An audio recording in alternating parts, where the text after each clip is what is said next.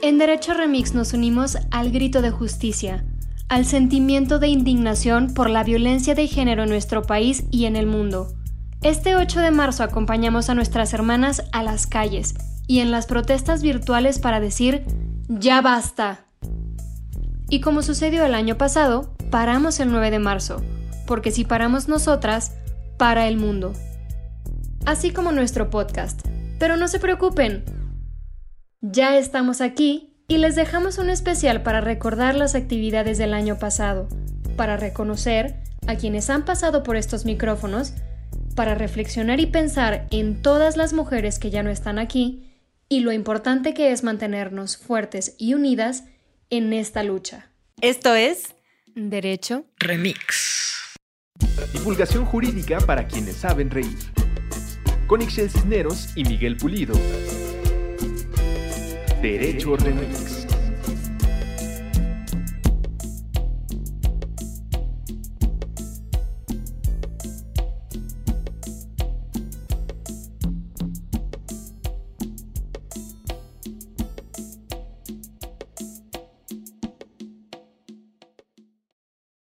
Híjole, muchachos, pues fíjense que yo el 9 no voy a trabajar. Este, el 9 de marzo. Supongo que ya habrá pasado. Bueno, no, no, no, no. Si usted está escuchando este capítulo después del 9 de marzo, ya veremos en qué resultó el paro nacional en contra de la violencia de género y los feminicidios, pero por lo menos en el día después decidimos sumarnos a la convocatoria. No vamos a trabajar las mujeres, pero no solo no vamos a trabajar, sino no vamos a salir de nuestras casas, no vamos a ir a comprar nada, no vamos a hacer de comer, no nos vamos a lavar platos, los niños no van a ir a las escuelas y es para mostrar un poco el músculo de las mujeres en este país, porque al final de cuentas a quienes están matando es a nosotras. Insisto, muchas mujeres vamos a parar y entendemos perfecto que quienes no puedan parar, porque eso es el, poder no ir a trabajar lamentablemente es una cuestión de privilegios, ¿no? O sea, hay muchas mujeres que no van a poder ir a eh, dejar de trabajar porque eso les significa dejar de llevar dinero a su casa. Les hablo a las y los empleadores, denles el día por lo menos para que esas mujeres este, puedan manifestarse y si ya de plano no se puede, este, vayan vestidas de morado, que es lo que estamos pidiendo, o con un moño morado a trabajar, para que todo el mundo se dé cuenta que estamos trabajando bajo protesta, que deberíamos de estar todas en paro nacional, para que se den cuenta la labor que hacemos todos los días. Y a los hombres, tanto el 8 como el 9, les pediría que acompañen estos procesos, que si nunca lo han hecho por primera vez, cuiden a sus hijos, por primera vez laven los platos, hagan de comer para que se den cuenta de la labor eh, que hacemos las mujeres todos estos días. Entender las diferentes formas de protestar y ponerse en los zapatos de otras mujeres que han perdido a su ser querida es clave para coexistir en un movimiento que busca lo mismo, erradicar la violencia de género Ixchel y Carla hablaron sobre la empatía entre las mujeres estas mujeres que están manifestándose, que son muchas y que son muy jóvenes, la gran mayoría, no necesitan que esa muerta sea su hermana o sea su familiar. Están alzando la voz por todas las mujeres que están siendo asesinadas en este país, por todas las mujeres que han sido asesinadas en este país y luego cortea la manifestación este, donde fueron a este periódico La Prensa las mujeres y fueron recibidas con policías mujeres, que además se, se cree que porque son policías mujeres no va a haber confrontación. Lo que está tremendo es que están poniendo a pelear a mujeres con mujeres. Entonces fueron recibidas estas manifestantes con mujeres que además ya no se llaman granaderas, pero van vestidas como granaderas, nada más porque le queremos quitar el mote represivo de lo granadero, y las agreden directamente y la autoridad sale a decir como, no, no, no, estábamos apagando unos incendios, no las agredimos directamente, cuando hay imágenes de cómo les están echando el gas este, de los extintores a la cara, ¿no? Y hay testimonios de la Comisión de Derechos Humanos de la Ciudad de México. O sea, la verdad el gobierno lo ha hecho muy, muy, muy mal federal y el de la Ciudad de México. Y en esas estábamos cuando es el asesinato de la niña Fátima, ¿no? Entonces es, pero además eso pasa todos los días en este país, ¿no? No te necesita pasar algo así de grave a ti para sentir esa rabia o para sentir ese dolor. Eh, simplemente ponerte en el zapato de las otras mujeres y sentir esa empatía y, y no necesitas como como todo ese background para ser tú la que esté o rayando o rompiendo o gritando o con un cartel en la mano. O sea, todas, eh, o sea, como todas estamos juntas en esto porque en alguna medida todas hemos sufrido algún tipo de violación. No tiene que ser la más grave para que no te enoje también y no sientas la misma rabia que una mujer que sí lo pasó yo siempre le digo a la gente, a ver, hay diferentes formas de manifestarse, ¿no? Y esa es una forma de manifestarse. Y honestamente las paredes se despintan y los vidrios se cambian. Las mujeres no vuelven. O sea, y esa mujer a la que violaron y que tiene que vivir con su tío a un lado, aunque sea su propio violador, nunca la vamos a recuperar como, como previo a, a la agresión. A mí me tocó ahí al lado de la Secretaría de Relaciones Exteriores que me tumbaron unas vallas y, además como yo era el contingente de seguridad, sea, a mí una amiga de nosotras que se llama Citlali me dijo, tú pon el cuerpo y, me dijo, a ti no te van a detener, entonces tú pon el cuerpo para que no las detengan. Y pues yo hice caso. Entonces, este, las morras al final muy agradecidas porque pues era eso, o sea, estaban rompiendo los cristales de, de una iglesia, además que creo que o sea, la iglesia nos debe mucho más que unos cristales.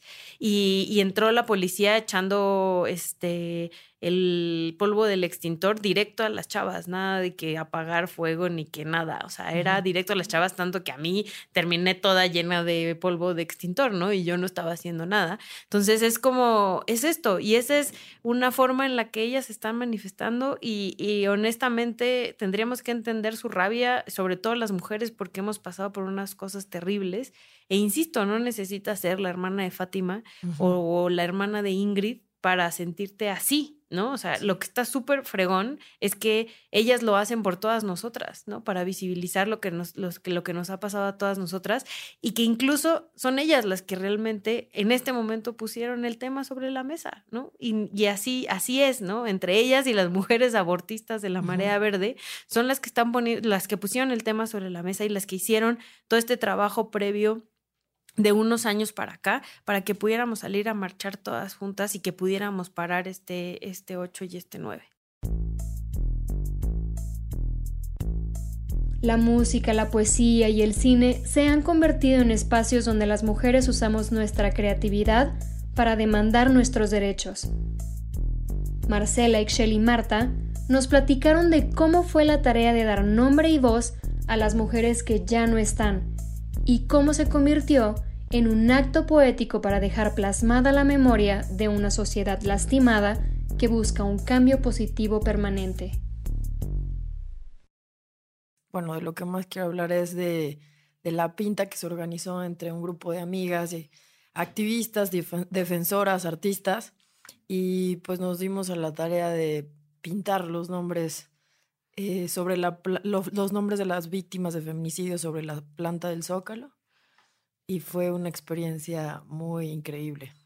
Sí, al final la idea era nombrarlas, ¿no? Porque normalmente decimos la cifra, ¿no? De 10 mujeres asesinadas al día por homicidio doloso o tanto número de feminicidios o tantas mujeres asesinadas en tantos años. Y lo que queríamos todas estas mujeres que nos organizamos a pintar, que al final, bueno, salió de un grupo de amigas, pero se empezó a sumar mucha gente, incluso mujeres que iban pasando por la plancha del Zócalo se sumaron a, a pintar con nosotras, porque era pues nombrarlas, ¿no? O sea, eh, en algunos casos teníamos los apellidos, teníamos más de 3.200 nombres em, y queríamos eso, que no pasara como una cifra, sino que entendiéramos que dentro de esas cifras hay nombres e historias. A mí me parece muy bonito eso, eso de la ausencia porque es, un, es una manera de manifestar una huella. O sea, creo que la huella de manera gráfica sucede a partir de algo que no está. Y me parece súper poético porque mostramos eso, cómo es que nosotros ya somos esa huella en una sociedad y tenemos esta herramienta de voz y, y esta forma en la cual interactuamos con el mundo, pues deja también ver cómo es que hacemos falta. Mi visión sobre el arte es que es un reflejo de la vida humana. O sea, en todas las épocas y en todas las vanguardias hemos visto cómo el arte funciona como memoria. Y creo que tiene esa visión social y cuando se usan con buenas herramientas, puedes hacer mucha conciencia de cómo es que está cambiando el mundo. Y al menos yo creo que en este momento el feminismo es, y esta lucha feminista, es algo que puede cambiar el mundo y puede romper el caso del patriarcado, ¿no? Entonces, el uso del arte se vuelve una necesidad, una necesidad de hacer memoria, una necesidad de romper paradigmas, una necesidad de hacer ver cosas que están mal en una sociedad que está dañada, ¿no?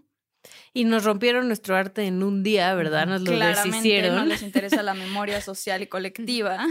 Pero lo que decía mucha gente en redes es que eso se quedará en nuestra memoria Exacto, siempre, ¿no? exacto, sí Y es que una huella. Y que esa imagen la vamos a tener todo el tiempo y ahí la vamos a guardar y esos nombres no se van a perder, que era un poco el objetivo de todas las que estábamos ahí pintando, sí. ¿no? Sí, muchas veces se platicó, o sea, yo me acuerdo que les molestaba mucho la idea de que fuera pintura que no se borrara, ¿no? Era como la primera pregunta. Sí, sí. Y, y es esto, ¿no? Como no hacer que dure algo para que no se genere una memoria social que impacte.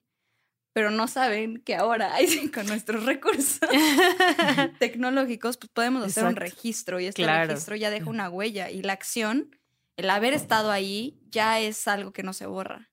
Y a las personas y a las familias no se les va a ir el que hubo unas personas, unas mujeres, Ujú. que intervinieron y pusieron los nombres de las personas que no vamos a olvidar. Qué chido.